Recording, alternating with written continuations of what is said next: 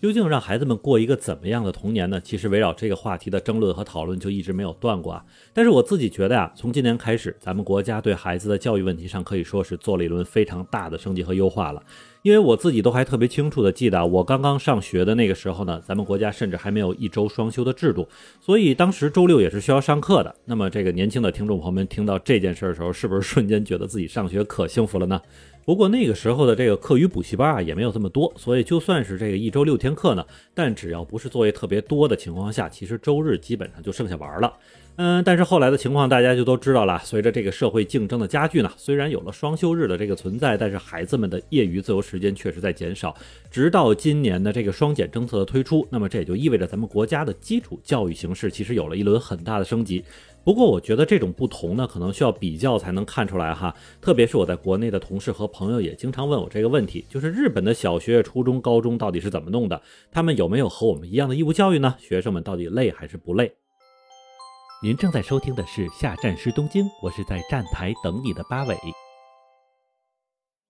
那么就要到中秋节了哈，提前祝大家中秋快乐！我还是在站台等你的八尾。那么之前有个朋友来日本玩的时候就跟我说啊，说你看那些小学生的书包特别大，都快赶上这孩子体积的一半了。那么是不是日本学生的压力特别大呢？那么这里我就要和大家说一下，虽然日本这边呢一直是在走这个宽松教育的这个体系，但是呢也并不像咱们传说的那样哈，就是这边的学生玩着就把学上完了，甚至还会在高中阶段的时候，某些基础教育课程的难度是非常之高。不过回答我刚才那位朋友所提出的问题啊，其实这个书包大小啊是跟这个学生压力是没有什么关系的。我也跟他说了，那个孩子他们学校下午应该是有某些社团活动啊，所以那个大包里装的应该是社团活动的器材之类的东西。那么为什么我又跟大家说日本这些小学生的压力又不小呢？首先呢，我们就要先从日本的这个教育体系来说起了。那么日本的整个教育体系呢，叫做六三三四制啊。虽然咱们国家没这么说，但是意思是一样的，也就是小学到初中是九年义务教育，而高中的三年和大学的四年呢，则不是这样的一个形式。那么基于这样的体制呢，在义务教育的时间段内，就会有标准化的基础课程和民间作为提高学生升学目的而存在的这个补习班。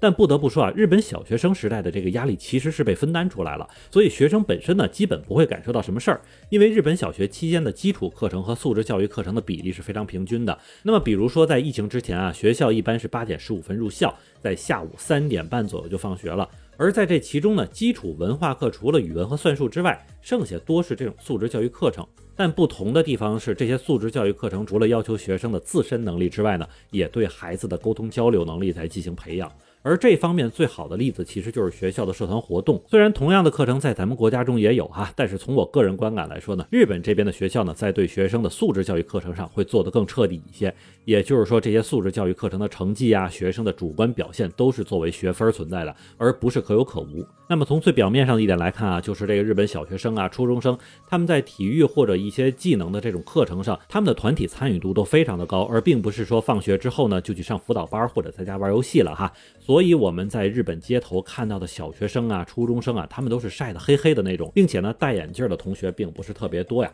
呃，那么当然，因为素质教育课程并不是可有可无的，那么在这方面呢，学生肯定是要承担一部分压力。但是我刚刚也说了，压力是被分担出来的，所以更多的地方呢，将会是被学生家长们自己来承担了。因为日本的学校只是作为教育机构存在，他们并不太多承担看孩子的这样的一个任务。所以，一旦学生们有个头疼脑热、小磕小碰等等这样的问题呢，老师会在第一时间就给学生家长打电话。虽然日本把这个解释成为对学生个人情况的关注，而变成一种很负责任的态度啊，但是我自己多少还是有点感觉，这会给家长添了不少的麻烦。因为这些老师打来的电话呢，可不管你是在上班还是在开会，所以这也导致了不少日本的妈妈们啊，她真的只能是在家做家庭主妇了。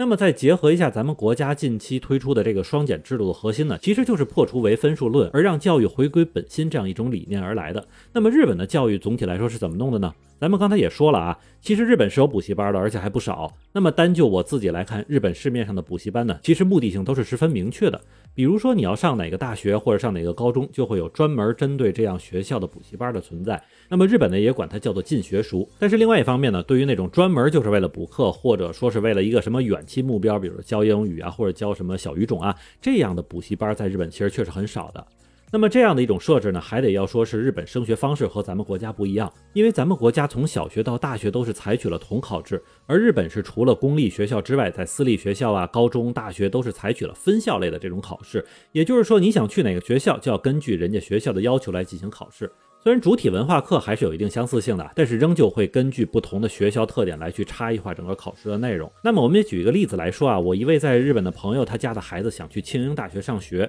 所以他从开始就专门针对庆应大学的附属中学的考试来进行补习班啊，或者一些专门的学习。那这样也是因为他考上之后呢，就会从这个中学到大学一路就顺下来了。假如说这有同学是在其他学校上的高中啊，同样可以在高中毕业之前选择面向庆应大学啊、东京大学等等这样日本好大学的进学塾来进行专门的应试学习。那么另外呢，日本的补习班价格也都是属于比较昂贵的，所以确实在没有特别的需要的情况下呢，这个其实日本学生家长也不太会哈着去给学生报补习班哈。所以总体来说啊，日本这边的学生压力呢，属于开局轻松而后半艰苦。当然还有一个原因啊，是导致了大家在外部去看日本学生感觉比较轻松的一个原因啊，那就是因为大学学历在日本本身呢，并没有像咱们国家老百姓那样特别看重哈，所以不少学生在这个高中毕业之后就选择了去就业，所以孩子们在整个学生时代受到的这种课课程压力呢，似乎就没有这么多了。那么还有在学校这一个层面，也确实没有因为统一考试的压力呢，会在学生即将升学的时候拼命给学生加码，然后用来增加这个考中的比例。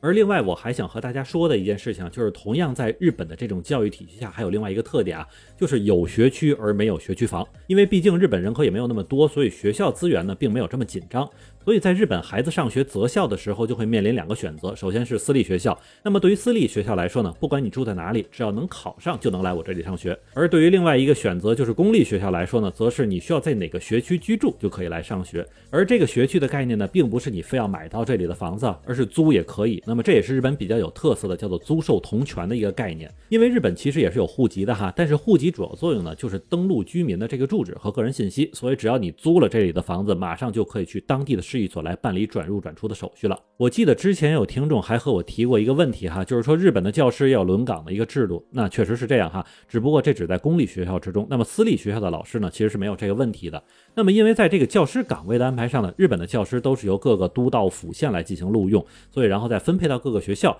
严格来说呢，这个教师的所属呢，其实是当地政府。那么也正是因为这件事儿呢，他们也需要在各个都道府县内来进行流动。那么初中和小学的老师呢，一般是每隔五到七点来流动一次，并且老师们呢也是尽可能在大范围内进行流动哈。有的是从偏远山区的农村学校向繁华都市学校流动，那么有的也是反向流动。即使有的老师在一个地区有了固定的住处呢，那其实也必须遵守这样的一个流动制度。那么这点听着确实就挺不容易的啊。所以在择校的这个问题上呢，日本确实有，但是真的不严重。而好的学校呢，其实多少代表了一个好的教学气氛，而好的老师嘛，这点其实还要赶一下运气啊。所以那些如果是对于学校要求高的家长们呢，可能就只能选择学费更贵的私立学校了。那么说完这些呢，其实我就相信大家应该很清楚我们的这个邻国日本的一个教育情况哈。而对于我们国家来说呢，双减政策之后的学生们的生活，我信也将是一个翻天覆地的变化。而也希望这样的一个政策能够带给孩子们一个更快乐的学生时代。那么感谢您收听下站是东京，我是在站台等你的八尾。